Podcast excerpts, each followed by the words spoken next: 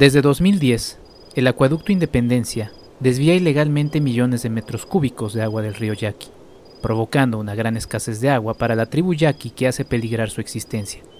Paralelamente, su territorio se ha inundado de drogas y violencia. En este momento de crisis, la tribu ha iniciado una enérgica resistencia y lucha política por preservar su territorio, su agua y su existencia que le llevará a buscar en su identidad cultural la salida del laberinto. Mientras el territorio es asolado por el despojo del agua del río Yaqui, una poderosa droga inunda la comunidad, la metafetamina. Con la droga llegó la violencia del narcotráfico y el crimen organizado. Inmersos en una lucha política por la defensa de los recursos naturales, los yaquis deberán enfrentarse también a batallas íntimas relacionadas con los problemas de adicción. El documental Laberinto Yo M se interroga sobre la posible relación entre el despojo de los recursos naturales y la reciente aparición de esta nueva droga en su territorio. Laberinto Yo M retrata entonces la difícil situación por la que atraviesa la tribu yaqui de Sonora y su ancestral defensa por el territorio y el agua de su río. Este es un episodio especial del podcast de Enrique Figueroa MX. Bienvenidos. Esto es el podcast de Enrique Figueroa MX. www.enriquefigueroa.mx. Muy buenos días, tardes o noches. Mi nombre es Enrique Figueroa Anaya y les doy la más cordial bienvenida a un episodio más de esto que es el podcast de Enrique Figueroa MX. Estamos lanzando un episodio especial Em, creo que septiembre va a ser el mes con más episodios que, haya. Y eso que agosto no estuvo nada bajo en número de episodios de podcast. Pero bueno, es que hay mucha información y también hay muchos estrenos de cine y estrenos de cine que, que me interesa, que me interesa difundir. Y uno de ellos es justamente la película con la que eh, pues, tenemos este episodio. Y para ello tengo a su realizador, que es Sergi Pedro Ross, es director de Laberinto Yoeme. Sergi, bienvenido a este podcast. Gracias por la entrevista. Muchísimas gracias, Enrique, por tu tiempo y por la entrevista. Pues bueno, este documental, Laberinto Yoeme, eh, nos cuenta nada más y nada menos que pues, la problemática tremenda de la tribu yaqui, eh, que es tan, ¿cómo decirlo?, tan reciente, o sea, es algo que estamos viviendo en el momento en el que estamos haciendo esta, esta entrevista. Eh, Sergi, tú eres de, Valencia, viniste joven aquí a, México. Eh, cuéntame primero qué fue lo que te, te, animó y te, gustó de, este país para emprender y hacer tu carrera por acá. Eh, nada, nada mal para empezar. Bueno, eh, yo estaba estudiando historia contemporánea en la Universidad de Valencia y me dieron un intercambio, ¿no? Entonces me, dieron a elegir entre, tenía posibilidad de ir a Australia o a México y dije, no, a México, a México, directo a México. Eh, por muchas cuestiones, por cuestiones culturales, por, no sé, había ahí como una, afinidad, ¿no? Eh, y, bueno, la verdad es que llegué aquí, no defraudó para, nada.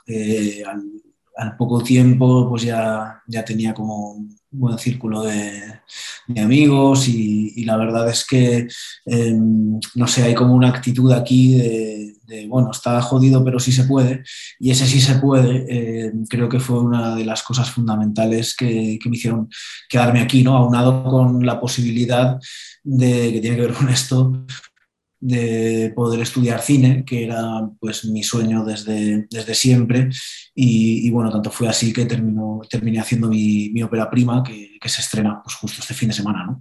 Está jodido, pero, pero sí se puede, sí, finalmente digamos que es como una especie de, de, de, realidad que, que vivimos aquí en México. Y cuéntame, ¿qué estabas haciendo en Veracruz, que es donde tienes este primer contacto con el, con el pueblo yaqui, Sergi? Bueno, yo fui a Cumbre Tajín invitado a presentar mi primer cortometraje y ahí fue que en esos días eh, tuve la, fortuna de, conocer a la tribu yaqui, yo creo que por lo más alto, ¿no? que es eh, a través de la, danza del venado, que me pareció una expresión artística impresionante, ¿no? abrumadora. Me quedé totalmente anonadado al, al verla eh, porque bueno, un derroche de, arte y de espiritualidad eh, enorme por parte de, los danzantes. Y luego dio la casualidad de que estábamos, eh, éramos vecinos de casa de campaña y, nos hicimos amigos. y a partir de ahí es que, bueno, que ellos en esos días me, me, terminan contando pues que que son adictos al, cristal, ¿no? Me lo cuenta una persona en particular y luego me lo cuenta otra, y, todos desde, desde el yo, ¿no? Desde el individuo. Y eso me llamó bastante la atención. Tanto es así que llegué, regresé a la, a la, Ciudad de México y me puse a investigar quiénes eran los yaquis y qué pasaba con ellos, ¿no? dónde estaban, etcétera. Yo en aquel entonces era un 100% desconocedor de, de, la tribu yaqui, no sabía nada de ellos, nunca los había escuchado ni siquiera nombrar, lo, cual me parece muy fuerte. Em, y, bueno, me di cuenta enseguida de que tenían un conflicto abierto muy importante por el despojo de, las aguas del río Yaqui a través de eh, la obra decretada ilegal por, por, la Suprema Corte de Justicia eh, por el acueducto Independencia, que está despojándolos de 75 millones de metros cúbicos al año, y, que, bueno, que es la estocada final eh, contra el río Yaqui, ¿no? lo que hace que, que, bueno, que termine de no llegar ni una gota de agua al territorio yaqui, lo cual bueno, me parece algo eh, espeluznante, ¿no? que todo un pueblo esté viviendo una escasez de agua así por una decisión política que además es ilegal. ¿no? Eh, creo que, que esto fue como el vínculo entre, entre esa introducción de, metanfetamina de la cual yo, yo, me percaté, porque esto pues, era un secreto a voces, pero al fin y al cabo un secreto, em, y, y, el despojo de las aguas, creo que ese vínculo era muy importante hacerlo. Y fue lo que, lo que intentamos hacer en Laberinto Yoem, ¿no? como vincular estas dos caras de la misma moneda, y la moneda, eh, lamentablemente, es una guerra de exterminio contra la tribu y aquí es un genocidio y, creo que bueno, esos son crímenes de lesa, de lesa humanidad, estamos hablando de algo muy serio. Nos planteas este primer contacto, Sergi, con la tribu yaqui. Eh, nos platicas justamente de, sí, estas imágenes que se presentan en el documental que son, son tremendas, ¿no? Un río que tiene su nombre y un río que está seco, una comunidad que está ligada, eh, pues como la humanidad al agua, ¿no? Em, pero, ¿cómo fue ya finalmente el desplazamiento hasta esta zona? ¿Y qué fue lo que, lo que te fuiste encontrando? ¿Y cómo fue un poco ya a partir de ese momento las primeras construcciones que tuviste del laberinto Yoeme?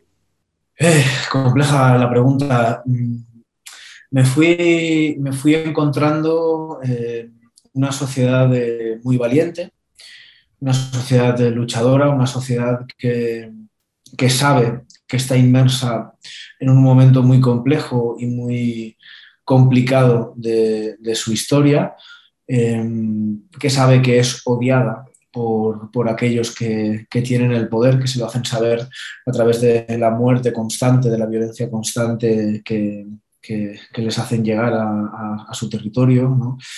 Em, me encontré a un pueblo que está firme consigo mismo y que defiende su cultura a capa y espada, pero no defenderla de, no, mi cultura es lo más importante, no, no, defenderla de ejercerla constantemente, ¿no? de no dejar de, ejercerla, de tener eh, esa relación tan cercana y, tan constante consigo mismos a través de, toda la expresión cultural que, rodea la tribu yaqui. ¿no?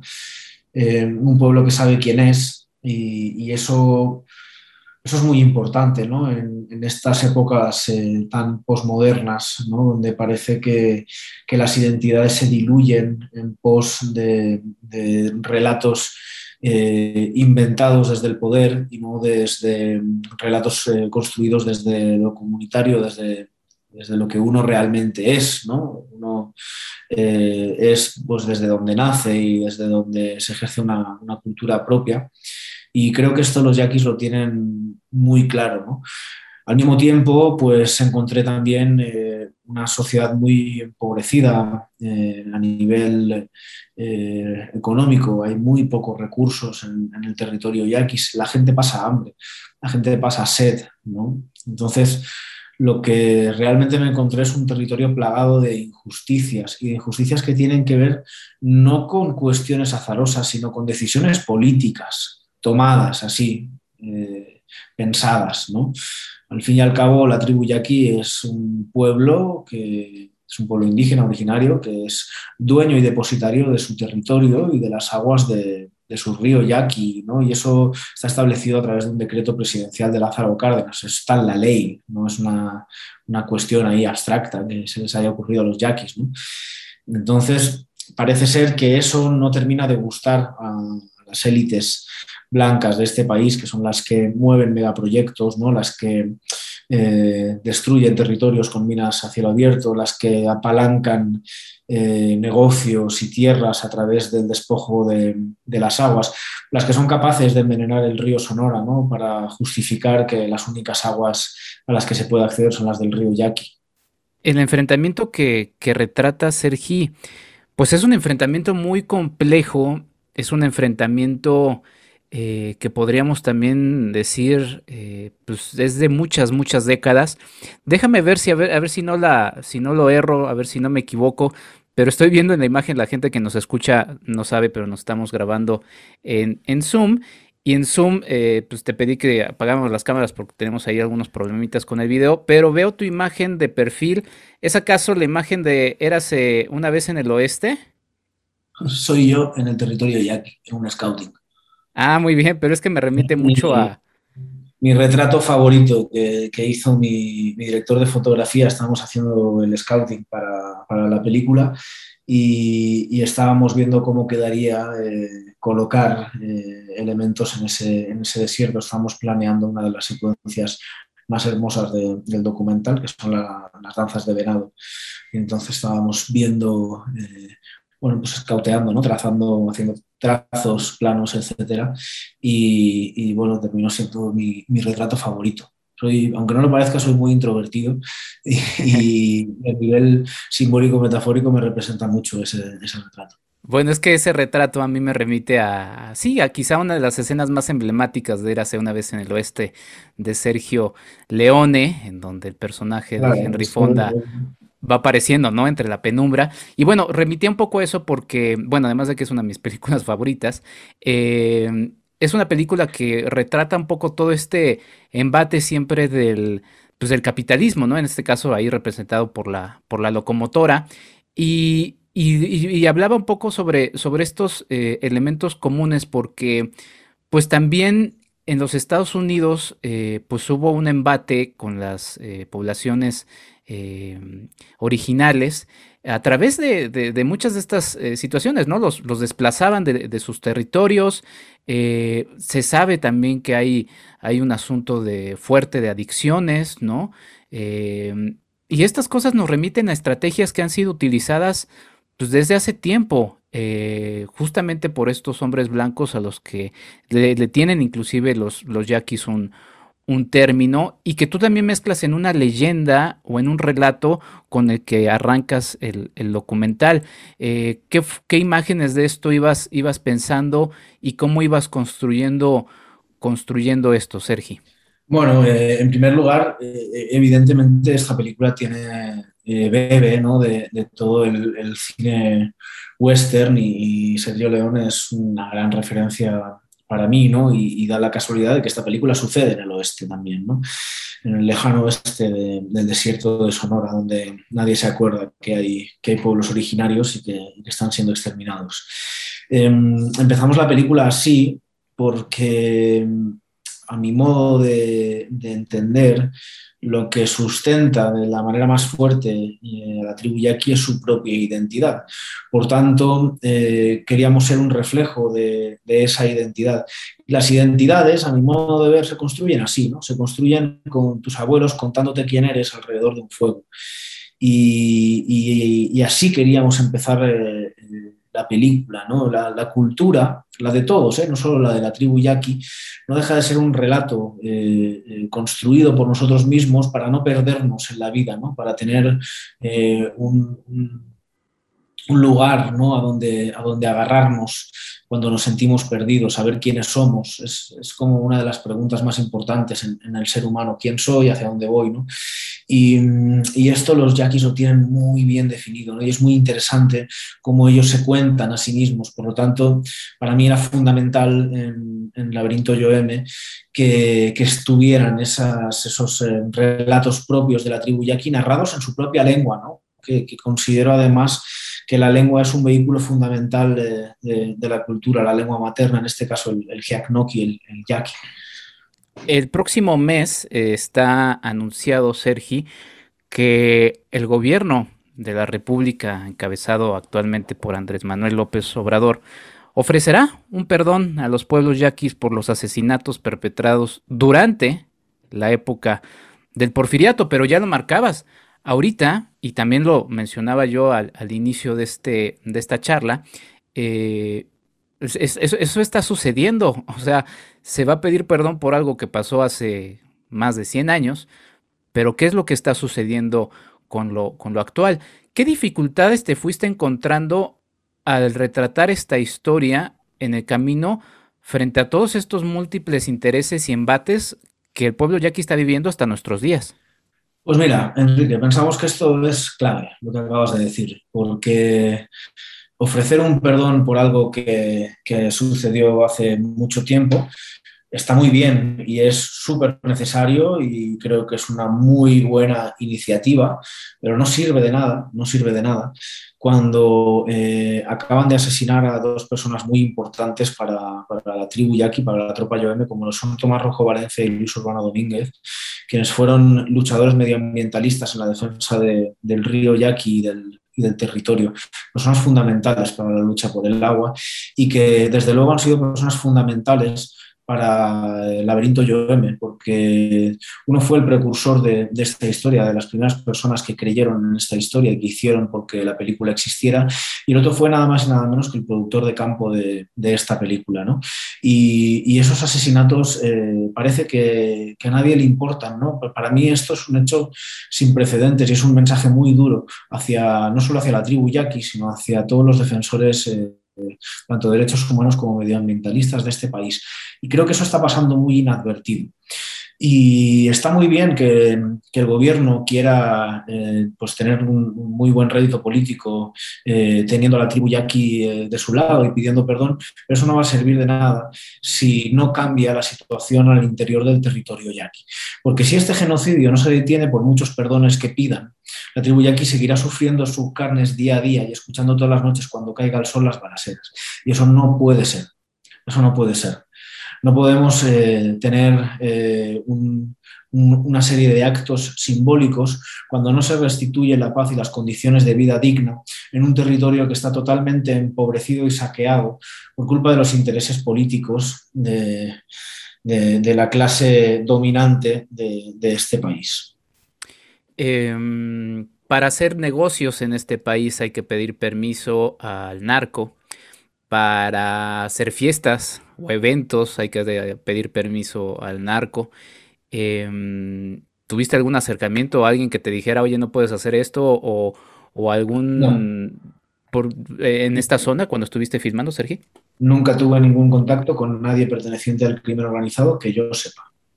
Porque finalmente también, y algo muy duro que, que, se retrata también en el, en el documental, es que, pues bueno, está este embate, por así decirlo, abierto, eh, directo de, pues de las empresas que son principalmente las interesadas y que ahí también podremos entrar en un debate de quién eh, dirime el poder realmente en, nuestro país y en realidad a, nivel mundial, eh, subsecuente por la situación del gobierno que ya, que ya marcamos o de los gobiernos.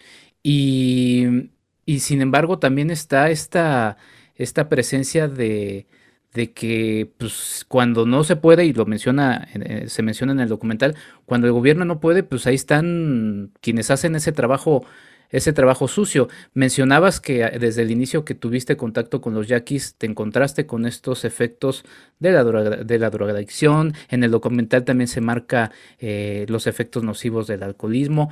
Y si no es a partir de ahí que debilitan al pueblo yaqui, pues están estos eh, asesinatos directos como de gente que ya marcaste como Luis Urbano y Tomás y Tomás Rojo. Eh, ¿Cómo fue el retrato y acercamiento a esta situación tan, tan delicada, Sergi?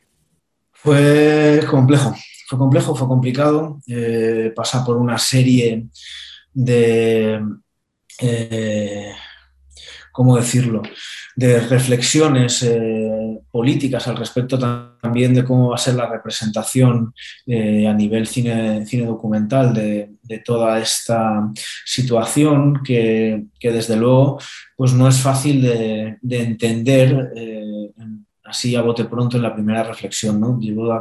se llevó a cabo todo, todo un, trabajo reflexivo al respecto de cómo es que vamos a narrar esto, cómo es que vamos a contar todas estas cosas que son importantes, que están entrelazadas entre sí, que están relacionadas, que, bueno, que son el sentir eh, eh, total de, todos los personajes de, la película y cómo al final, pues esto es narrativa, ¿no? Cómo construimos una narrativa que, sea eh, entendible y que sea aceptable también por, el, por, el, público, que no canse, que no, que no aburra, pero que al mismo tiempo sea fuerte y que no nos dejemos nada fuera del tintero. ¿no? Fue todo un juego de, de balanzas y de, y de acomodos para poder ofrecer una historia que reflejara aquella realidad que nosotros estábamos viendo con nuestros propios ojos, ¿no? que queríamos eh, traducir al, al, lenguaje cinematográfico. No sé si respondí bien tu, tu pregunta. Sí, ahorita vamos a entrarle justamente al asunto del lenguaje cinematográfico porque eh, si bien ya medio he mencionado algunos aspectos, eh, la película es, es, es, es muy bella en, en, esos aspectos, en los visuales, ¿no? Porque la verdad es que la historia que retratas es, es muy dura. Pero vamos, antes de, irme a un breve corte, Sergi, eh, para hacer un documental y para presentar las historias que, presentas, pues debe haber un acercamiento con la comunidad.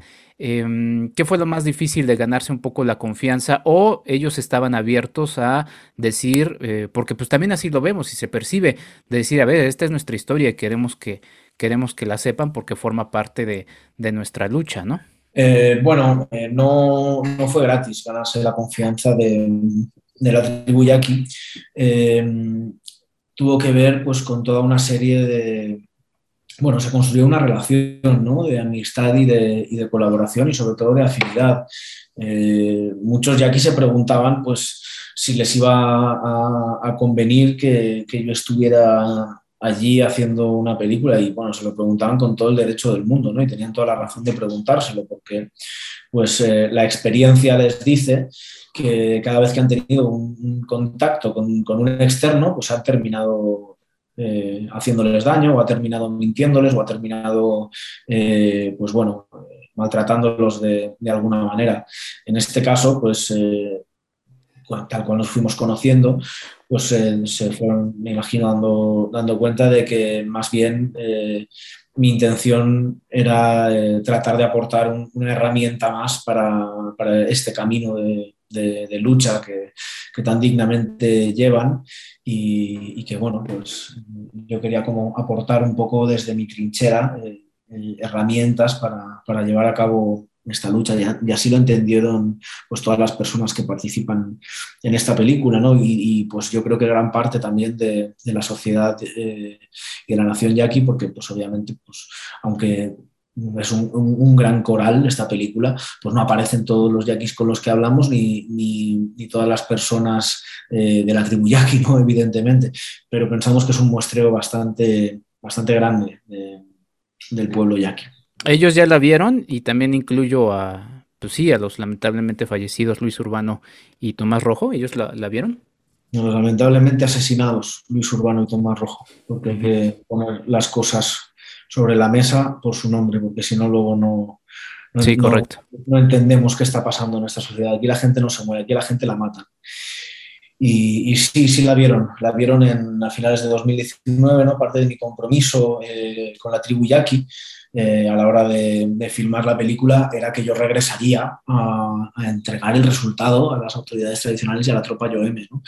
Y así lo hice en cuanto estuvo terminada, eh, luego, luego, eh, a finales de, de 2019, eh, presentamos la, la, película en cuatro, de, los ocho pueblos tradicionales de la tribu yaqui, los elegimos un poco por, volumen poblacional, ya que el recurso nos alcanzaba para, eso y, y fueron cuatro proyecciones multitudinarias eh, hermosas, ¿no? donde yo llevé una, una pantalla gigante gracias al Instituto Mexicano de Cinematografía, porque fue un programa donde ellos llevan las películas a donde se filmaron, un programa importantísimo para el cine mexicano.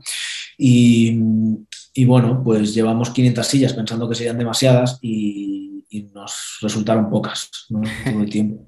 Y, y, eso fue, vamos, tuvo un recibimiento muy importante, ¿no? Porque además se corría la voz y a la siguiente función había más gente y así, así, ¿no? Y, y bueno, pues eh, el recibimiento fue muy, muy positivo, ¿no? Tanto por parte de las autoridades tradicionales como por parte de toda la tropa YOM. Eh, recibieron la película muy bien, me recibieron a mí de una manera fabulosa. Eh, al terminar la película se dieron unos QAs, vamos, inolvidables, ¿no? Donde ellos mismos están hablando de ellos mismos, de lo que acaban de verse reflejados y, y fueron, vamos, momentos muy especiales y, y, en todo esto pues estuvieron presentes obviamente eh, Luis Urbano, quien de nuevo me estuvo ayudando a producir todos esos eventos y, y Tomás Rojo Valencia, ¿no? Eh, formando parte activa todo, todo el tiempo de, de, de, estos eventos. ¿no? De hecho, recuerdo la última proyección en Potam, en el pueblo de Tomás, había más de 1.500 personas eh, de pie en camionetas a caballo, en bicicleta, en motonetas. Eh, fue una cosa eh, para mí abrumadora, mejor experiencia cinematográfica, va a ser imposible superarla, desde luego. Pues sí, sí, sí, sí. Y bueno, sí, valga otra vez la, el recuerdo y, y, y, el punto, la puntualización que hacías, eh, tanto Luis como Tomás, y muchos de los que están ahí retratados en eh, que han sido, eh, pues sí, metidos en el mundo de la droga, metes retratos de gente que se han tenido que meter ahí, que inclusive por ahí menciona, este, pues no es una forma fácil, o sea, no es como, ay, es el la, forma fácil de meter, pues es muy dura la vida de, de ellos. Todos ellos han sido pues violentados y, y, pues justamente todo forma parte de una estrategia de, de, exterminio que es lo que, lo que marcas en tu documental, Sergi. Vamos a hacer una pausa para entrar un poquito a los detalles eh, fílmicos, porque como ya lo marcaba, eh, la historia es dura, es una realidad dura que hay que seguir difundiendo y que por eso agradecemos tu documental, pero bueno, hay aspectos visuales eh, muy interesantes de los que también eh, quiero hablar. Ya regresamos, esto es el podcast de Enrique Figueroa MX, estamos con Sergi Pedro Ross hablando de Laberinto Yoem, ya regresamos. ¿Quieres ayudarnos a hacer más contenido? Tu apoyo es fundamental. Entra a www.patreon.com diagonal Enrique Figueroa MX y elige entre las muchas recompensas que tenemos para ti. Desde un agradecimiento en este podcast hasta tu participación en un cineclub en línea donde tú puedes elegir el tema.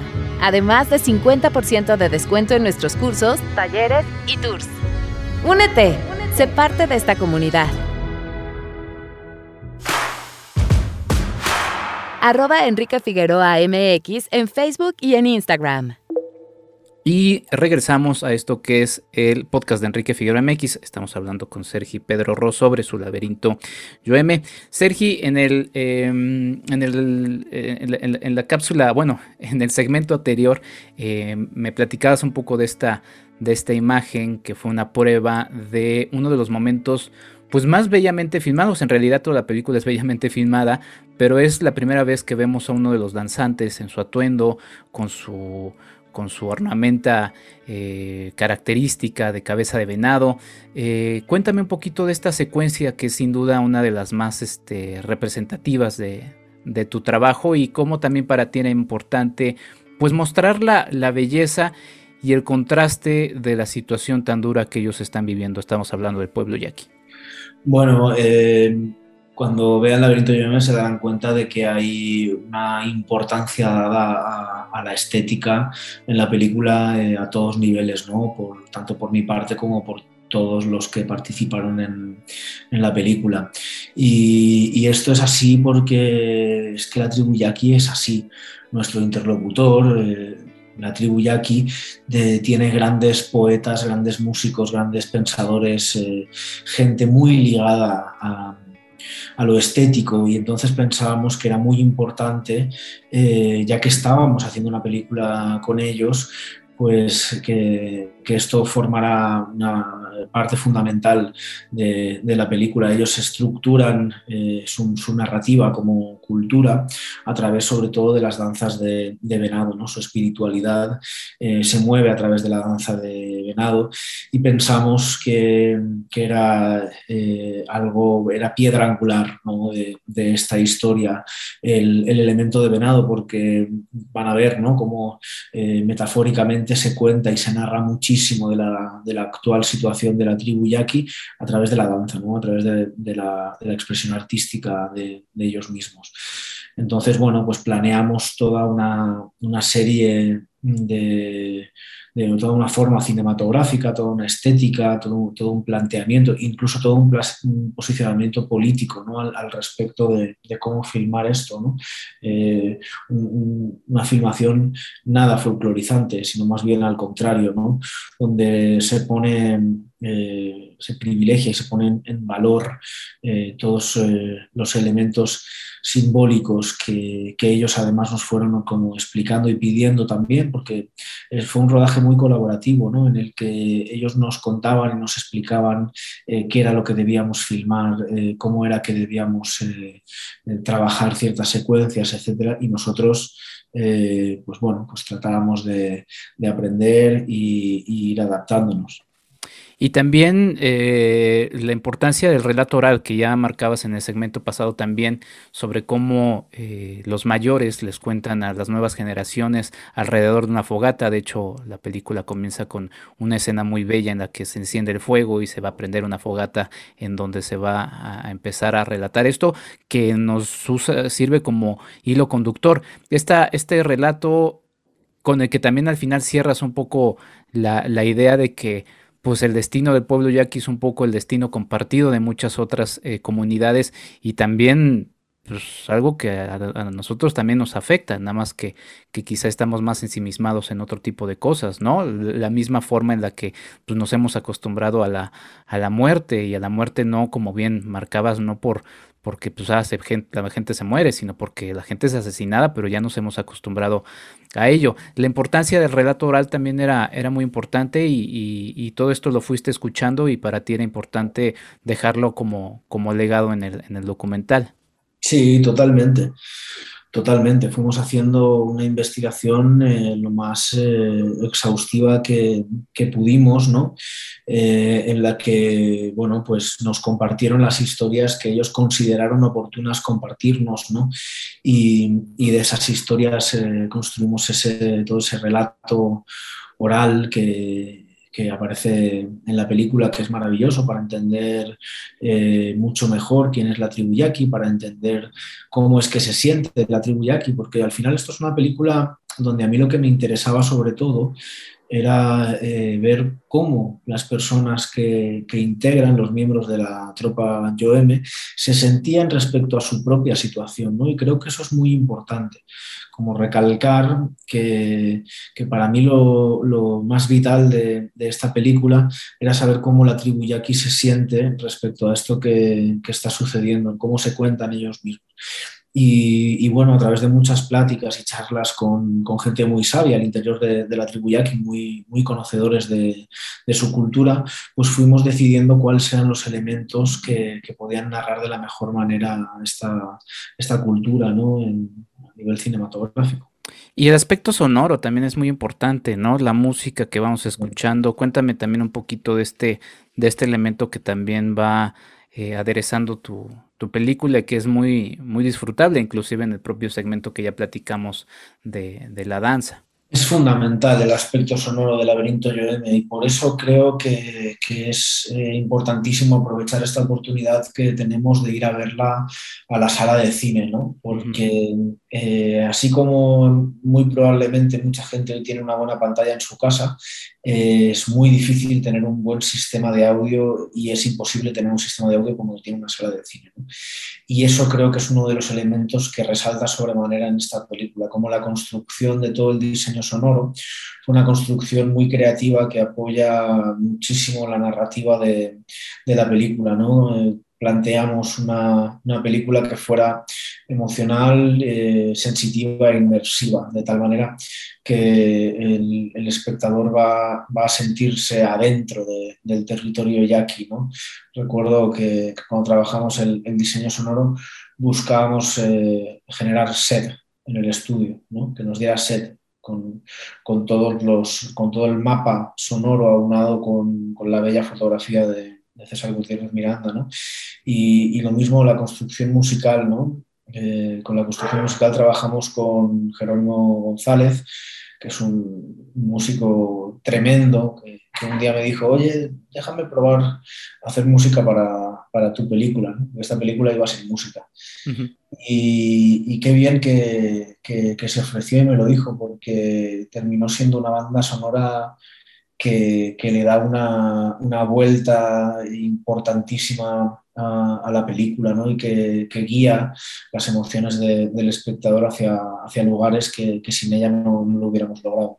Y también el aspecto visual de la película, ahorita que ya marcabas el asunto de la fotografía, eh, durante la película se ve en distintos formatos. Háblame un poquito de esta, de esta decisión y también cómo, cómo fue filmada la, la película se plantearon estéticas diferenciadas. Eh, cuando hablamos del espacio cultural, eh, planteamos una estética muy particular. Eh, cuando hablamos de y ponemos sobre la mesa los, los, problemas actuales, reales y, crudos por los que atraviesa la tribu yaqui, hay otra estética muy diferenciada. ¿no? Y, para esto nos vino muy bien no solo plantear la estética previa al, rodaje, sino luego eh, terminar eh, trabajando con formatos distintos según queríamos colocar eh, la mirada de, del espectador también. ¿no? De repente enclaustrarnos en, en un 4-3 que, nos hace sentir más encerrados después de venir de, de un 85 o, o ese formato que, funciona muy bien, ese 235 que funciona muy bien para todos los espacios oníricos, mágicos, para todos los espacios culturales donde, donde se narra otra, otra profundidad ¿no? y otra línea discursiva de la película y entre ellos se van entrelazando muy bien, ¿no? porque todo eso es lo que es, lo que es la tribu yaqui. Sin duda. Y bueno, mencionabas que, que, ustedes mismos buscaban que les diera sed durante el proceso. Y pues sí, eso es lo que también logran a, uno como espectador. Hay escenas de verdad muy, muy duras en donde vemos el suelo seco, seco, seco y, y otra vez lo que, lo que retumba en nuestras mentes, pues es esto, es, es un río que lleva el nombre de la, de la población, de la, de la tribu yaqui y que finalmente pues está está seco y, bueno, hay una resistencia, hay hacia el final sin querer revelar eh, además porque creo que es una bonita rima eh, con esta secuencia que ya platicamos de la danza del venado, eh, hay un dejo de esperanza, pero no deja de haber eh, sobre todo un énfasis en la denuncia y en la urgencia de generar conciencia sobre una situación que como la propia leyenda o los relatos eh, que, orales que, que capturas, eh, pues dices, bueno, a lo que le pasa al pueblo ya aquí, pues le pasará a todos, si es que no es, si, si es que no, ya nos está pasando, ¿no? Es una situación que vivimos actualmente, una guerra del agua que para la mayoría todavía sigue ahí un poco escondida y de repente uno en sus en sus casas de repente ve ahí el no sé el grupo de vecinos quejándose de que es que es que no hay agua, ¿por qué no hay agua? Bueno, pues podríamos primero ir un poco más al asunto macro y, preguntarnos por qué no hay agua, ¿no? Pero bueno, Sergi, algo más que quieras eh, apuntar sobre, sobre el laberinto Yoeme, que bueno, finalmente también da nombre a una situación que es un poco la, eh, y que pues trataremos de ver cuál es la salida porque eh, pues esto nos involucra a todos. Sí, sí, totalmente, totalmente. Es una situación argentina total.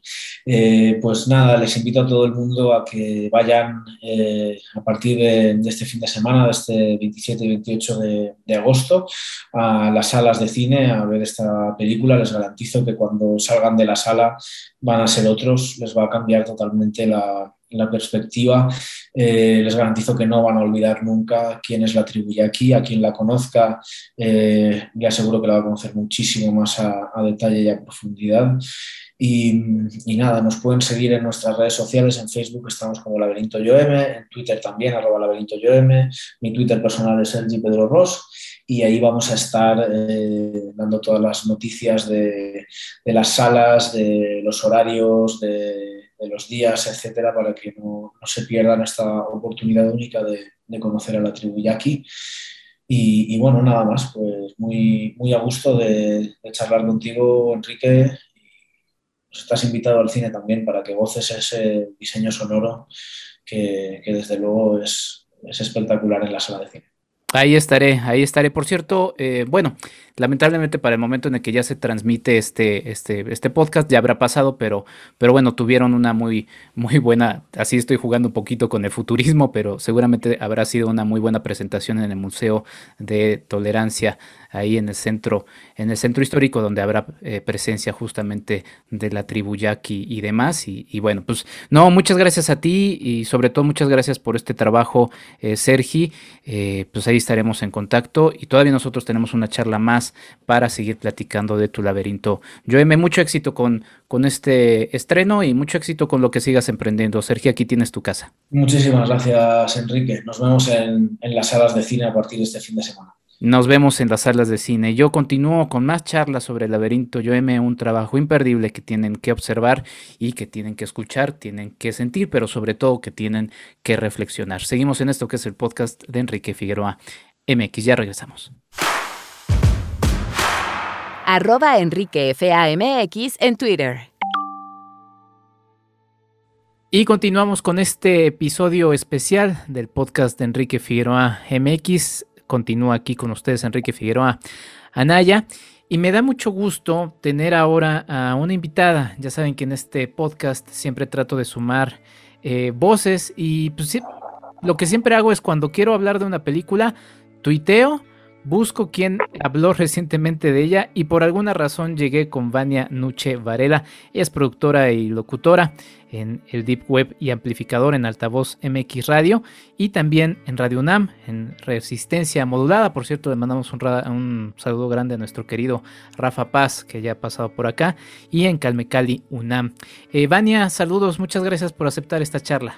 Al contrario, muchísimas gracias Enrique, qué gusto estar con ustedes por acá.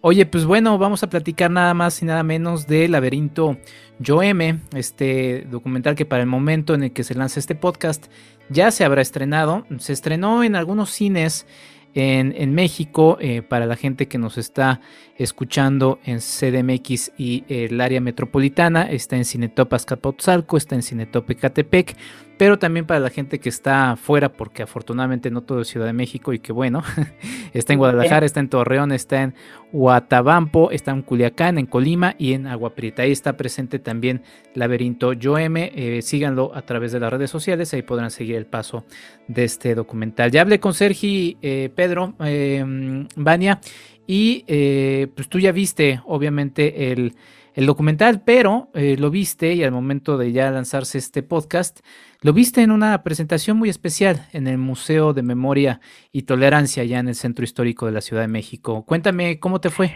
Sí, exactamente. Eh, pues fue una presentación muy emotiva. Eh, estuvieron integrantes de la tribu Yaqui, por supuesto, y bueno, la hija de, de, Tomás Rojo, quien fue el principal homenajeado en esta ocasión, ¿no?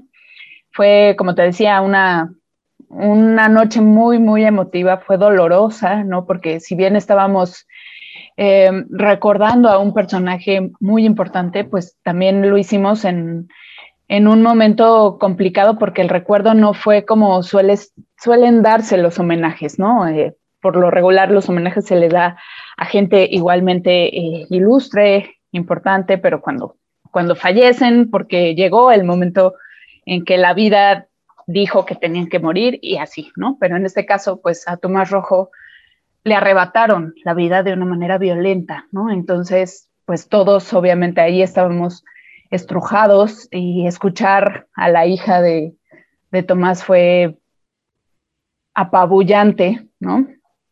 Eh, sin embargo, creo que todos los que estábamos reunidos en el Museo Memoria y Tolerancia en la Ciudad de México, este, pues vivimos, nos unimos con este sentimiento de colectividad, de compromiso, de amor a la tierra y al pueblo yaqui que tenía Tomás Rojo, ¿no? Y que lo ha extendido y recuerdo mucho la frase con la que cerró su participación su hija.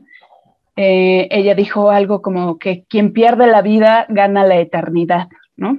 Y desafortunadamente eso es lo que pasa, o sea, desafortunada no sé cómo decirlo, afortunada slash desafortunadamente, ¿no? Pasan, por supuesto, a la eternidad estas personalidades, estos distintos valientes, porque no solamente es el caso de Tomás Rojo, hay muchísimos indígenas eh, de distintas culturas originarias que han sido brutalmente asesinados y han pasado por lo mismo, amenazas, eh, tortura, violencia y demás, en defensa de lo que por derecho les pertenece, ¿no? Sus tierras, que no deberían estar defendiendo esto, pero bueno, entonces te digo, como podrás notar, todavía estoy un poco conmovida porque sí fue una presentación. Yo la verdad es que iba pensando en que era la proyección de la película, quizá una sesión preguntas y respuestas con pues el director, Sergi Pedro Ross, y ya, ¿no? Pero no me esperaba este momento tan emotivo que nos estrojó a todos. En lo personal, pues sí, a mí se me, me conmoví mucho, ¿no? O sea, sí me quebró, se me hizo el nudo en la garganta porque igual esta Paola, me parece, Pavela, me parece que se llama, la hija de Tomás Rojo, eh, se le quebró la voz, se puso a llorar, ¿no? Y entonces, en lo personal, pues tengo también ahí como agarrada la emoción, ¿no? Porque yo perdí a mi papá hace dos años, ¿no? Y no fue afortunadamente de una manera tan brutal como lo fue en el caso de Tomás, pero no fue tampoco un, un momento bonito, ¿no? O, ¿no? o no sé si fue de la manera que quizá uno esperaría que sus seres queridos se vayan. Pero bueno, eso es como el paréntesis personal. Entonces, bueno, te digo, a mí de manera personal así me llevo. Pero en cuanto al filme, eh, ya después pasamos obviamente a la proyección. Ah, bueno, no sé si quieras como hacer alguna otra intervención antes de que pasemos ya de lleno al filme. Bueno, la gente que nos escucha, pues sí, justo como lo dije, pues eh, Vania es productora y locutora, como ya vieron, ¿no? este, Vania, eh, cuéntame. No, no, no, para nada, para nada. Eh, para eso fue la, invitación, Vania. Pero justamente, digo, quería empezar un poquito con cómo te había ido en esta provisión, pero también lo quería aterrizar un poquito a lo que tú haces eh, en tu día a día, ¿no? Y por ejemplo, me llamó mucho la atención Calme Cali, UNAM, este programa de radio que tienes en, en Radio UNAM y que bueno, justamente lo que hace es difundir las lenguas originarias y la interculturalidad. Eh, me parece muy interesante porque obviamente todo eso se conecta con un documental en donde escuchamos eh, Jackie, justamente, ¿no? Eh, cuéntame, ¿cuándo fue la primera vez que viste el laberinto Yo M? Y si quieres también este, aprovechar a, cómo lo volviste a ver en esta, en esta segunda, bueno, no sé si sea la segunda vez que lo viste. Sí, efectivamente fue la segunda vez. Yo vi la película, bueno, la vi en principio, este, eh, una vez, porque fue para una entrevista que le hice a Sergi Pedro Ross, justamente para hablar sobre el filme en el Deep Web, que es el programa que produzco en Altavoz Radio. Bueno, uno de los dos programas que produzco. El Deep Web, el Deep Web es un programa de revista. Ahí hablamos de todo, ¿no? Eh, en este caso, bueno, llegó la invitación, por supuesto, gracias, por supuesto, eh, a propósito, quería decir a Gina Cobos. Le mandamos saludos a Gina. Ajá, sí, ella nos hizo llegar la invitación, entonces por esa vía llegó. Eh, vi la película, obviamente, para poder hacer la entrevista a Sergi. Ahí fue la primera vez que vi Laberinto Yo.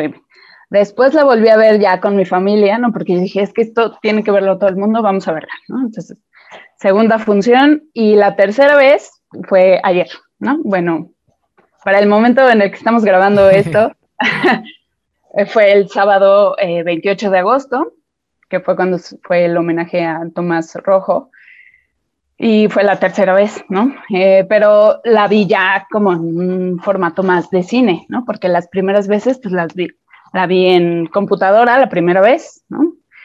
La segunda vez, digamos que ya en mi salita, y la tercera vez ya en el foro este de, del museo, la sala del Museo de Memoria y Tolerancia, ya como te digo, en un formatito más de cine.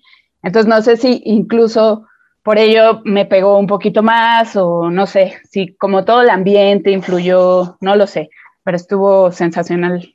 O sea, es que es, es muy raro, ¿no? O sea, como que no encuentro la palabra adecuada para describir la experiencia porque eh, siempre ver una película que te gusta, pues es algo agradable, ¿no? Pero cuando ves una película que habla sobre un tema que no es divertido, que no está padre, que no, o sea, que es frustrante, ¿no? Lo que te está revelando ahí, pues tienes sentimientos encontrados porque por un lado dices, ah, qué buena foto, qué buena narración, ¿no? Que ya hablaremos si quieres después de ello, pero por el otro estás viendo lo que se está narrando en la película y dices, hijo, es que, y te da coraje, ¿no? Y más cuando, cuando estás más metido, no puedo decir que soy una experta, la verdad es que yo me deslindo siempre de esa etiqueta porque yo soy una metiche nomás, ¿no? O sea, me gusta hablar de las culturas originarias, creo que deberían tener muchísima mayor visibilidad en todos los medios,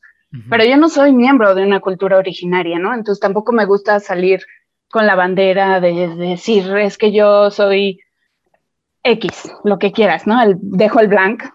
Yo solamente quise retomar el, tema y hacer un programa de radio que sentí que carecía la estación en la que yo trabajaba de un tema vital como lo es las, la pluriculturalidad y las culturas originarias, ¿no? Entonces fue lo que hice, pero no me siento por ningún lado este, miembro de ninguna tribu, ¿no? Ni, ni quiero, o sea, quisiera, pero sé que pues se tiene que nacer en esos medios, ¿no? En ese en esa coyuntura, en una cultura, que crezcas con esas tradiciones, con esa cosmovisión. Entonces, no quiero ser una usurpadora, ¿no?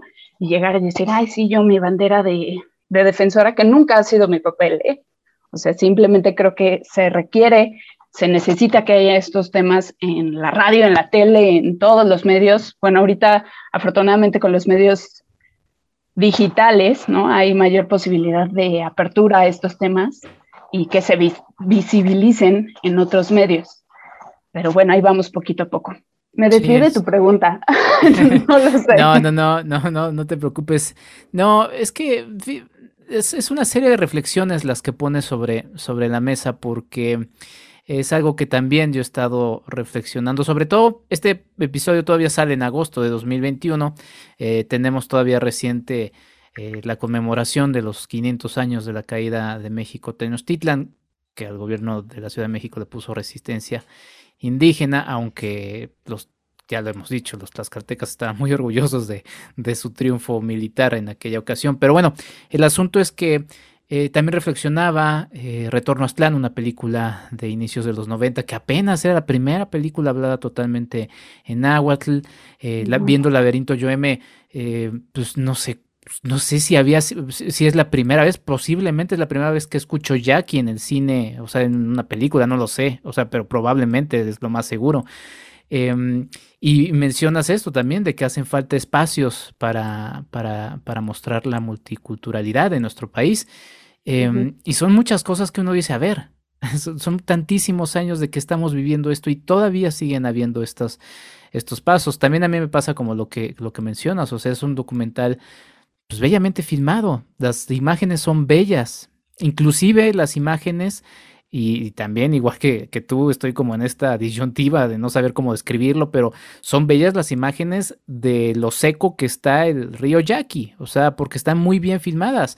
Y la verdad es que pero está seco y es el río que da nombre a una población que está ligada al agua y que todas sus tradiciones están ahí.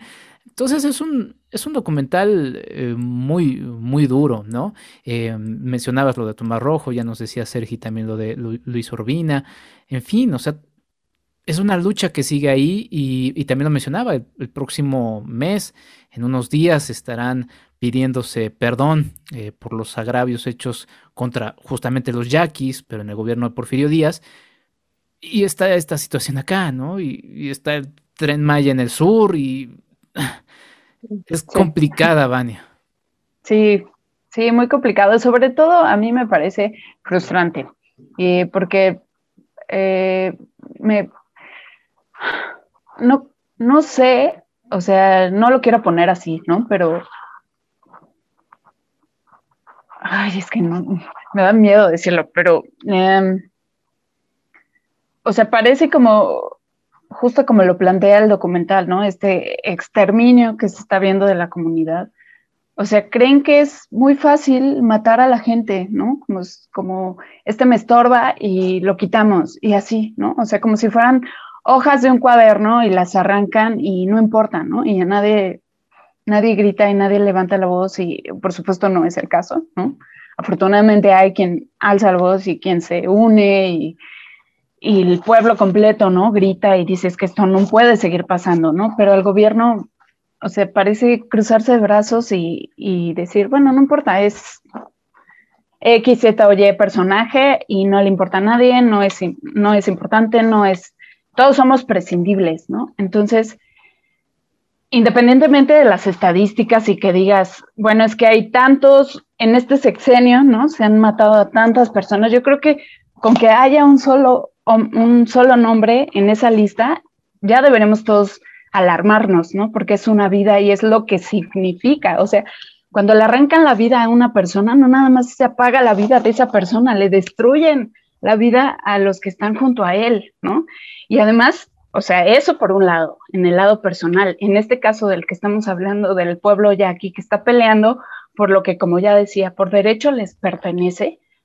O sea, es una lucha eh, ridícula, ¿no? Porque no, no deberían tener o sea, ridícula desde el eh, lado del gobierno, quiero decir, ¿no? Porque pues obviamente el pueblo ya aquí está defendiendo lo que le pertenece, pero el, pueblo no, el gobierno no, no debería estar peleando por algo que sabe que no le, no tiene cabida a esa pelea, ¿no? Y además lo que a mí me, ah, me enoja muchísimo es que muchas veces va todos estos recursos que les son robado robados a las comunidades van hacia empresas transnacionales, empresas extranjeras, ¿no? Intereses particulares ajenos a esta nación, que es indignante de verdad que le hagan eso al, pueblo, a, sus pueblos originarios, ¿no? O sea,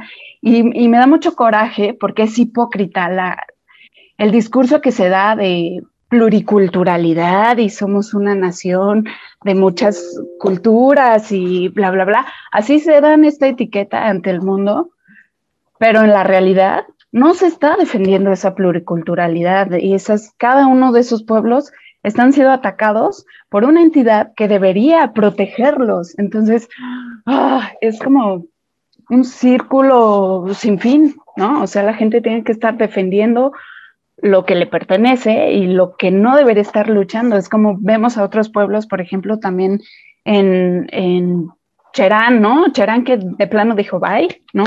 Y también hay otro documental que me gustaría hacer mención, que aprovechando que estamos hablando de documentales y la temática, em, de las culturas originarias, La Luz del Alba, que salió también hace poquito en junio, esa también véalo, me parece que sigue en Vimeo.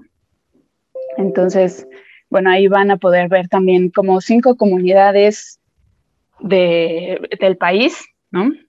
La Sierra de Guerrero, está Cherán, Nochixtlán, todas esas están, bueno, vemos su lucha, ¿no? Contra el gobierno, contra esta... Eh, uh, se me fue la palabra eh, bueno, que los están desterrando, ¿no? Les están despojando, era la palabra. Este despojo que están sufriendo de sus, de sus tierras, de sus bienes, ¿no? Entonces, estas comunidades dijeron, ya, basta, y nos armamos nosotros, vamos a luchar, porque nos están quitando lo que es nuestro, ¿no? Entonces, cuando ves este tipo de historias, este tipo de comunidades, bueno, todas las comunidades, mejor dicho, ¿no? Eh, que están luchando contra el gobierno que está nada más colgándose de esa pluriculturalidad para, pues no sé ni para qué, ¿no? La verdad, creo que solo para atraer turismo, o no sé, no sé, tal vez estoy errada, pero a mí eso me da mucho coraje, ¿no? O sea, que en el discurso se plantee algo y en la realidad vemos que es todo lo contrario y se están haciendo, tomando medidas de exterminio contra estas culturas, ¿no? Sí. Eh, te voy a añadir otro, otro documental, La vocera, de Lucía mm. Kaplan, eh, que sigue los pasos justamente de Marichuy, ¿no? La primera mujer indígena que se lanzó eh, en búsqueda de una candidatura que ya no se le, se le, se le pudo dar por la presidencia de México y en donde pues también vemos todos estos prejuicios y todo este racismo pues sí, o sea, como diciendo, bueno, ¿y usted por qué interesa? ¿Quién está representando? ¿Por qué viene? Pues es la vocera de un grupo de, indígenas que lo que quieren es tener, tener voz eh, en algo que finalmente se les ha, se les ha negado. Y, mm, pues sí, es, es el laberinto YOM es un trabajo eh, que también, justamente como también mencionabas, Evania, y aquí, aquí nos gusta mucho la historia, eh, yo estudié historia, y mm, y también reflexiono, o sea, acaba estos 500 años, conmemoración 500 años, ahora vamos a los 200 años de la consumación de la independencia. Y yo reflexionaba eh, cuando fueron los 200 del inicio de la independencia, de la guerra, em, ya nos acostumbramos a la pobreza, ¿no? Pasamos por las calles y nos es normal ver a, gente en las calles. No sé si es, es, indiferente, la verdad, porque también quería justamente puntualizar eso, decías el gobierno, pero y nosotros como sociedad ya nos acostumbramos a la, a la corrupción, ¿no? O sea, está normal eh, la corrupción que ya, ya nos hemos acostumbrado a ella. Y ahora yo, yo pensaba en aquel momento de, de, 2010, eh, trágicamente nos acostumbramos a la muerte. Nos acostumbramos, pero no a la muerte como, como... Natural. Ajá, exacto, como proceso de la vida. No, nos acostumbramos a los asesinatos, nos acostumbramos a los feminicidios. A la violencia. A la violencia. Em, y se volvieron números, ¿no? O sea, inclusive ahorita con lo de la pandemia, pues también es terrible, ¿no? Eh, se murieron hoy tantas personas. ¿Cuántas historias no hay detrás de esas personas? ¿Cuántas tragedias no hay detrás de, ¿no? Em, y un poco lo que decía eh, o marcaba el documental de, de Sergi eh, es un poco como profético, ¿no? Lo que le pasa al pueblo ya aquí, pues le pasará a todos. Y también estamos metidos en una guerra. Digo, en México, en la Ciudad de México, somos muy afortunados. A mí me parece milagroso abrir la llave del agua y que haya agua. Pero estamos inmersos en una guerra por el agua de la que algunos todavía no somos conscientes, ¿no? Y es una guerra que, como bien decías, Vania, eh, pues los que están ahí queriéndose llevarla, pues son estas grandes empresotas que muchas veces, si no es que casi todas, eh, rebasan a, los poderes eh, de, gobierno. O sea, sus poderes son mucho, mucho mayores, ¿no? Sí. Yo eh, bromeaba, bromeaba y no, ¿no? Con mi hermana hace algunos días que vi un comercial de Coca-Cola. se pueden decir marcas, ¿no? Sí, sí, sí. este, bueno, vi un comercial de Coca-Cola justo con esta o sea, Coca-Cola como haciéndose el, Santa Claus y diciendo, ay, sí, nosotros ayudamos a las comunidades y no sé qué. Y dije, o sea, ¿cuánto cinismo tiene esa empresa, no? Porque bueno, todos sabemos, eh, o bueno, quienes no sepan, pero pues este tipo de empresas también absorbe un montón de recursos naturales y le vale, ¿no? O sea, no, no les importa a quién están despojando de, de lo básico, ¿no?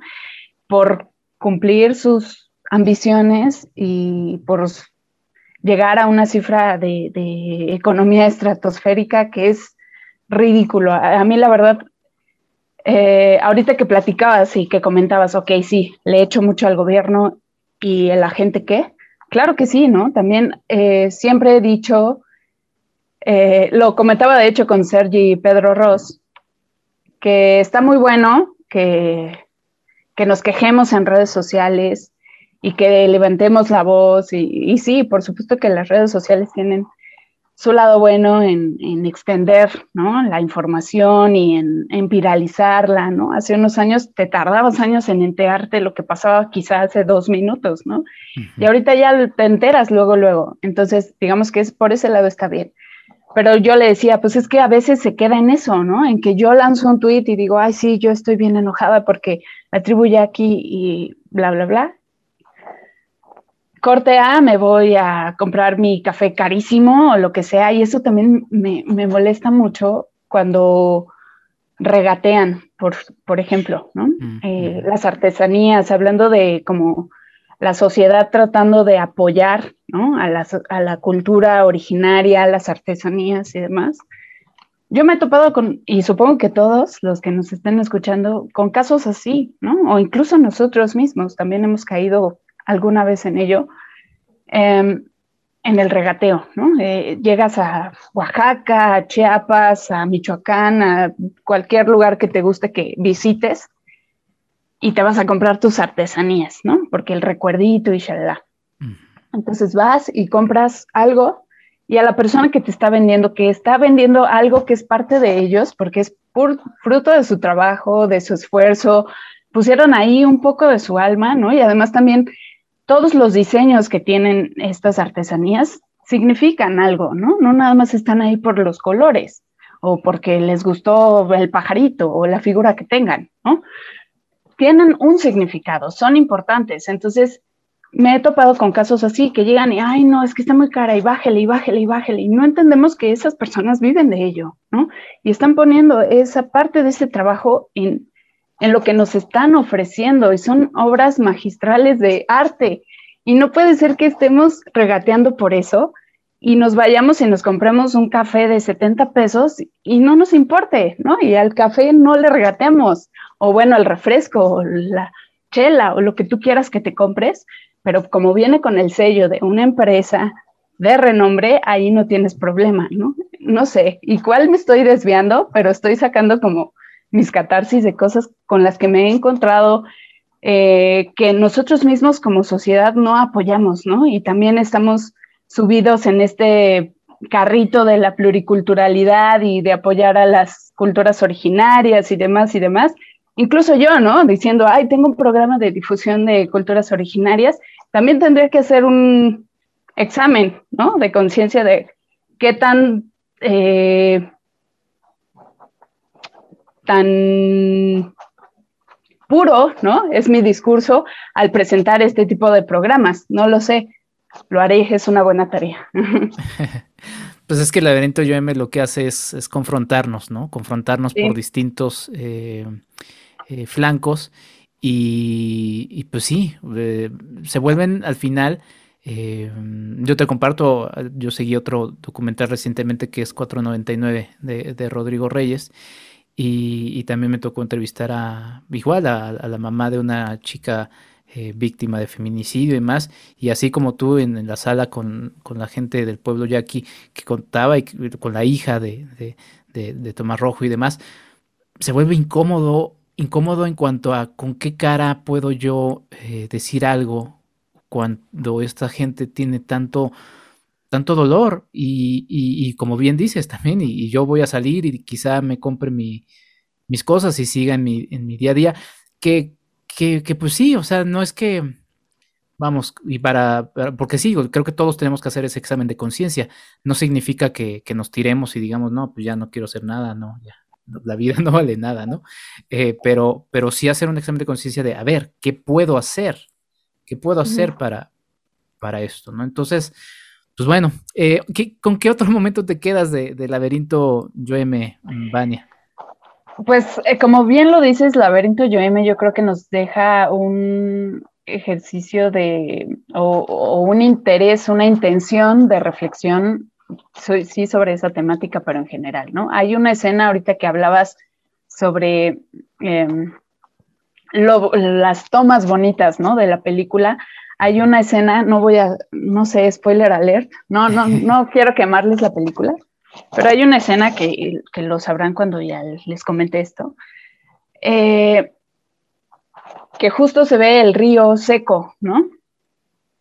Y estás escuchando el, lo que está, me parece que sí era Tomás Rojo, que está diciendo, ¿no? De, hablando sobre el exterminio y de cómo están acabando con la tribu o bueno, que esa es la intención, ¿no? Entre la guerra entre el gobierno y, o sea, están como atacados por dos fuegos, ¿no? El gobierno y el crimen organizado. Y entonces estás viendo estas escenas en las que se está viendo el río seco y es, o sea, me pareció una imagen muy dura,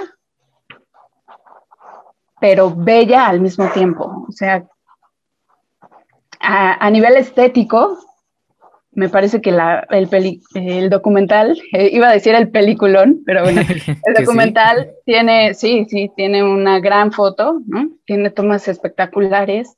Bueno, además de que la zona, ¿no? Ayuda, yo creo, también, eh, pues estas tomas desérticas, ¿no? Secas, eh, pero el discurso y cómo lo manejó Sergi Pedro Ross me pareció súper a pesar de que no se dice, ¿no? Como lo suelen ser los documentales, no hay como un diálogo así este, conmovedor, porque los documentales pues, son verídicos, ¿no? No hay una ficción detrás.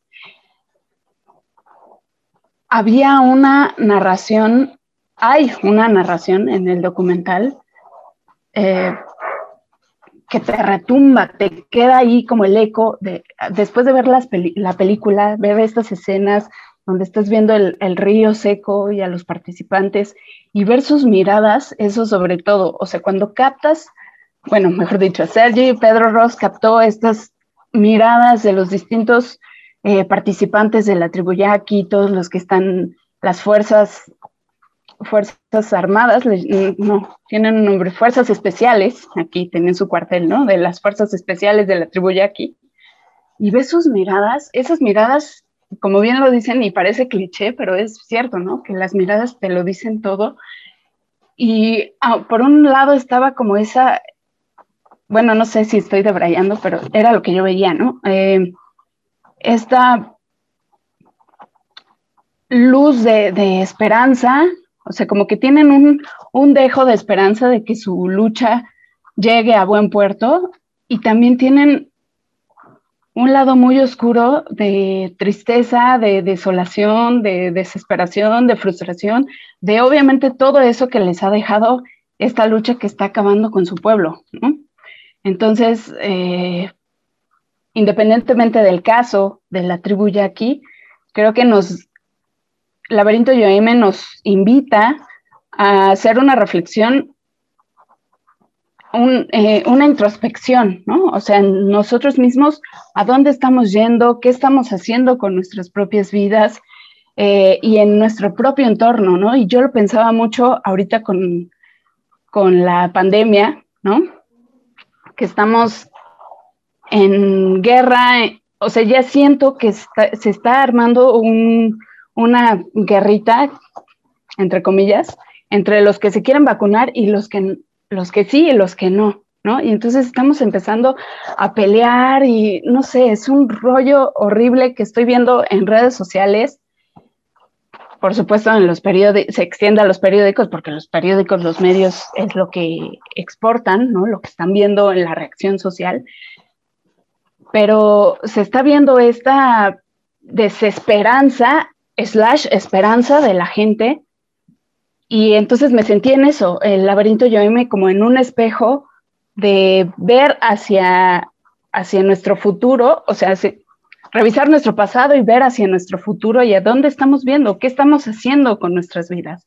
No lo sé, quizá estoy divagando mucho. No, no, no, es que me quedé pensando también en, en algo que también ha sido una reflexión constante que he tenido, que es esta eh, célebre frase de divide y vencerás.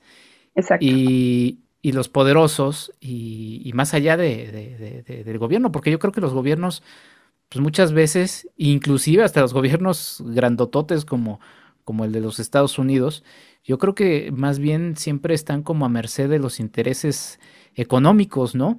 Y, y uno piensa y dice, pues estos intereses económicos tienen sus objetivos bien claros, saben qué es lo que quieren hacer, saben qué es lo que necesitan y en el camino, pues mientras más divididos estemos, pues mejor para ellos porque finalmente todo se va eh, disipando y pues ellos siguen fijos en sus objetivos y si nadie los molesta, pues mejor en eso. Entonces, Laberinto Yoeme yo creo que también como como dices y, como ven y lo habrán eh, reflexionado a partir de nuestra charla, eh, Vania, eh, la gente que nos escucha, pues es un documental que te pega por varias partes y, que te, te, pone a reflexionar y, que bueno, cumple con ese objetivo. ¿Quieres decir algo más, Vania? Sí, esta parte del narcotráfico también que, que toca Sergi Pedro Ross en el documental cuando entrevista a uno de que ha sido parte de esto, ¿no? De la guerra contra, bueno, mejor dicho, del crimen organizado,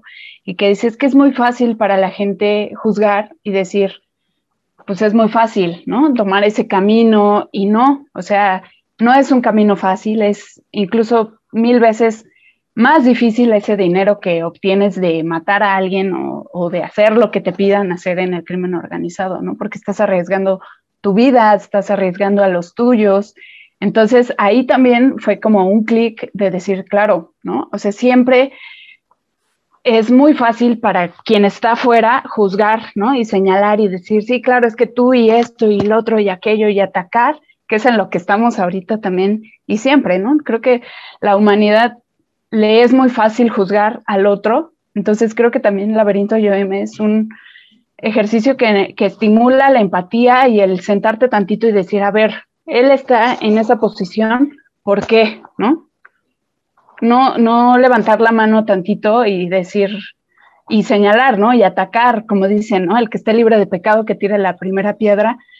Eh, hay que sentarnos también y ver nosotros eh, cómo nos estamos comportando con el otro, ¿no? Porque bien como dices en esta, eh, lo decías, ¿no? De, las empresas y, los intereses eh, económicos superiores que siempre están buscando dividir a la gente, ¿no? Y estamos viendo constantemente, eh, quizá con mensajes sutiles, ¿no? De, de quién está bien, entre comillas, y quién está mal, ¿no? También, entre comillas. Estos calificativos que trato yo siempre de evitar, porque eh, bien y mal, ¿no? ¿Quién está en una posición para decir qué está bien y qué está mal? Creo que son términos complicados y deberíamos ponernos a pensar si lo que estamos pensando en verdad es algo que creemos, que, fue un, que es resultado de un ejercicio de, reflexión, de documentación, de investigación propio, o si es algo que, alguien nos dijo que así tiene que ser y nos metieron esa idea y, por eso estamos defendiendo a X, Z o Y personaje y jugándonos todo por esa persona que ni siquiera daría un golpe por nosotros, ¿no? Entonces, creo que la unión, como dicen, la unión hace la fuerza, ¿no? Y en estos momentos tan críticos, tan complejos, deberíamos unirnos todos en un... Es que siento, cuando digo esto me siento así como amor y paz, pero sí es cierto, ¿no? O sea, creo que estamos metidos en tantos problemas porque no entendemos al otro o no queremos entender al otro, ¿no? Y, y tenemos una gorra de cerrazón que nos limita el poder abrazar la expresión ¿no? O, la libertad de expresión de los demás. Y eso nos ha metido en muchos problemas. Sí, bueno, ejercicios audiovisuales como Laberinto Yo lo que nos hacen es justamente crear empatía, ponernos en los zapatos de, estas otras personas y poder entender un poco esa situación. Eh, añadiré dos, elementos más a lo que decías. Eh, también otra reflexión que yo he tenido eh, mucho es, pues sí, obviamente el Internet ha ayudado a muchas cosas de manera positiva, pero, pero las redes sociales y sus formas de cómo funciona su algoritmo y la lo que han hecho es que cada vez vemos más el mundo de acuerdo a cómo nosotros pensamos que se ve ese mundo. O sea, vemos las opiniones de quienes opinan como nosotros, ¿no? Y rechazamos de inmediatamente a quienes opinan de manera distinta, porque también un poco así está, así otra vez, o sea, divide y vencerás, ¿no? Y sobre lo del narco, que es otro, otro tema, eh, pues el propio, eh, el propio documental, sin, sin marcarlo tan, tan así, así como tampoco marca mucho lo de, lo de las multinacionales y las empresas gigantescas. De hecho, creo que por ahí se ve un camión de, la marca que mencionamos, eh, pero no, no se dice más. Y, y, lo del narco también es, ¿a quién le sirve que la violencia eh, siga exterminando a toda esta gente? ¿A quién le sirve?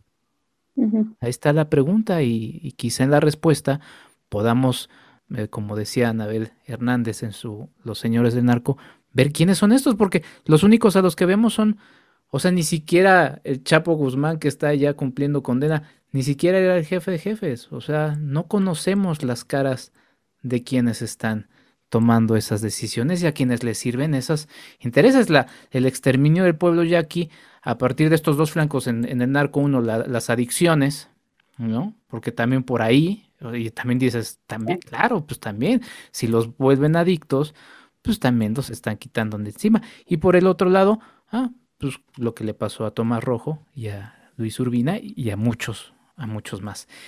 Temas complicados, Vania, que te agradezco, la gente no lo sabe, pero esto lo estamos grabando en un domingo, entonces no sé si haya sido la mejor forma de cerrar tu fin de semana, espero que no, espero que no, espero que... no, Bueno, no por el tema, porque es duro, pero siempre platicar con, colegas y, retomar esto también para que se abra la conversación y también se visibilice y por supuesto para hacer difusión al documental del laberinto Yoeme, que tienen que verlo. Es un gran, gran, gran, gran material audiovisual y como ya lo hemos comentado, pues estimula muchas reflexiones, ¿no? Sin duda. Perdóname, te interrumpí. No, no, no, para nada, Vania. Eh, pues nada, ¿dónde pueden seguir todo tu trabajo, Vania, para que lo sigan? Y este, y pues bueno, te agradezco yo mucho por esta, por esta charla que acabamos de tener. Al contrario, muchísimas gracias. Y sí, no, no te preocupes por el domingo muchos que, sean freelancers entienden que nuestros horarios son distintos a los de todos los demás de oficina, pero al contrario, yo me siento honrada por, esta invitación. Le decía a Enrique al principio que me sentía muy rara porque por lo regular soy yo la que está haciendo las preguntas, ¿no? O motivando la, conversación. Entonces, ahorita me sentí un poco extraña. Espero que todo lo que haya dicho eh, les funcione para los fines que tengan en el programa. Eh, un gusto platicar siempre, eh, yo estoy abierta cuando gusten. Y bueno, a mí me pueden escuchar en Altavoz Radio, estoy en el Deep Web de lunes a viernes de las 10 a las 11 en www.altavozradio.mx. También hay un programa de música los martes a las 5 y media de la tarde se llama Amplificador y aquí invitamos a bandas fundamentalmente de rock y metal, pero de repente metemos ahí otros géneros y bueno, la idea es difundir bandas emergentes, ¿no? Eh, en, principio esa es nuestra finalidad y es lo que queremos, pero de repente pues también se cuelan ya bandas con, con cierta trayectoria, por ejemplo, hace algunas semanas tuvimos a Calacas Jazz Band, que ya es pues emblemática, ¿no? Y pero bueno, ahí me pueden escuchar también. Y en Radio UNAM estoy en Calme Cali, que está por empezar la sexta temporada. Entonces, pendientes por ahí en, en las redes. Tenemos un Twitter que es calmecali-unam. Ahí pueden seguir toda la información y también, bueno, al PUIC, arroba PUIC-UNAM, que es la institución coproductora del programa en conjunto con Radio UNAM. Y en resistencia modulada estoy, este también es la barra nocturna de Radio UNAM y ahí estoy en Resistor. Ahorita particularmente estoy en Resistor, que es la sección de ciencia y tecnología y esa la pueden escuchar los jueves a las 8 de la noche en el 96.1 de FM. Y bueno, cualquier duda, aclaración, sugerencia, mentada de madre, lo que quieran. bueno, no, mentada de madre no, pero si quieren alguna crítica constructiva, por supuesto, siempre se aceptan en arroba Vania Nuque, así me encuentran. Es con Y, Vania, y luego Nuque con seca. Si no, de todos modos, ahí nada más tipenle Vania Nuche Varela y ahí me encuentran. Perfecto, Vania. Pues te agradezco mucho una vez más por esta charla. Eh, si quieren seguir el camino del laberinto Yoeme, eh, los remito a su Twitter y a su Facebook. Laberinto Yoeme, Yoeme es con Y, así, así como suena.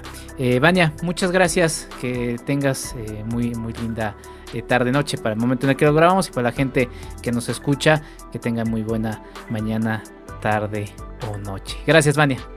Gracias a todos, vayan a ver Laberinto Yoeme.